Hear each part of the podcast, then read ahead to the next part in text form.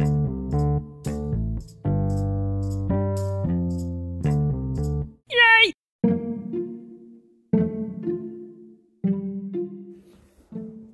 ¿qué tal?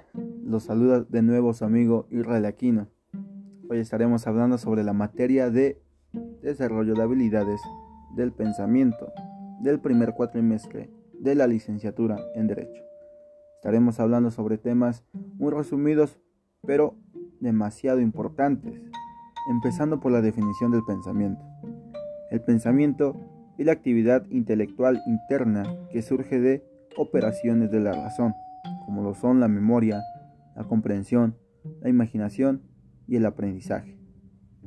Existen cinco tipos del pensamiento, de los cuales son pensamiento reactivo, pensamiento lateral, pensamiento lógico, pensamiento unificado y pensamiento creativo. Las habilidades del pensamiento son un tipo especial de procesos mentales que permiten el manejo y la transformación de la información el proceso evolutivo de una habilidad del pensamiento tiene tres etapas, que son origen, desarrollo y madurez. Existe un modelo llamado Cole que se compone de tres submodelos de estimulación plurisensorial de la inteligencia. La bitácora del orden del pensamiento y niveles de comprensión. Como segundo tema tenemos el pensamiento crítico, iniciando también sobre su definición. La definición del pensamiento crítico es el pensar claro y racional que favorece el desarrollo del pensamiento reflexivo e independiente. Los componentes del pensamiento crítico son una actitud de estar dispuestos a considerar los problemas y temas que afectan la experiencia personal el conocimiento de métodos, de razonamientos, así como escrutinio de argumentos, la habilidad para aplicar estos métodos.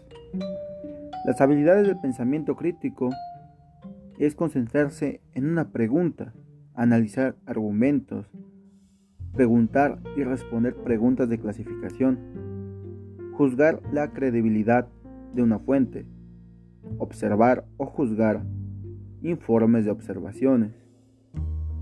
Define términos y juzga sus definiciones.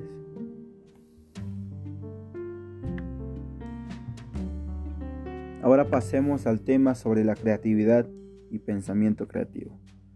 La creatividad es el proceso de presentar un problema a la mente con claridad y luego originar o inventar una idea concepto, noción o esquema, según sus líneas nuevas y no convencionales.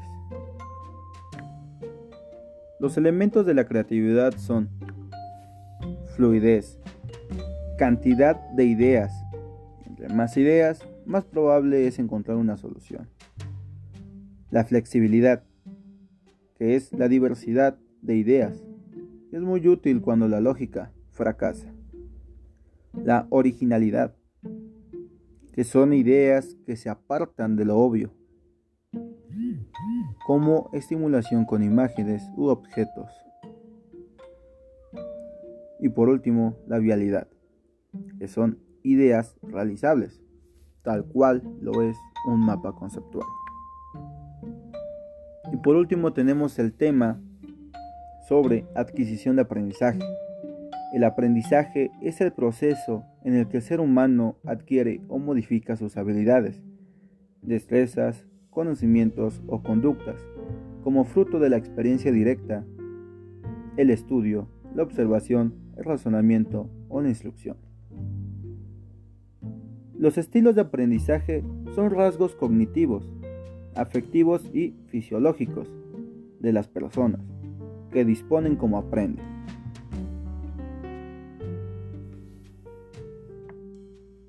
El aprendizaje se relaciona con los procesos y habilidades cognitivas, como atención y concentración, memoria, conciencia, pensamiento, lenguaje y creatividad.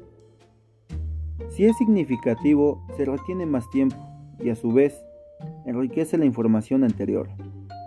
Sus etapas son motivación, comprensión, sistematización, transferencia y retroalimentación.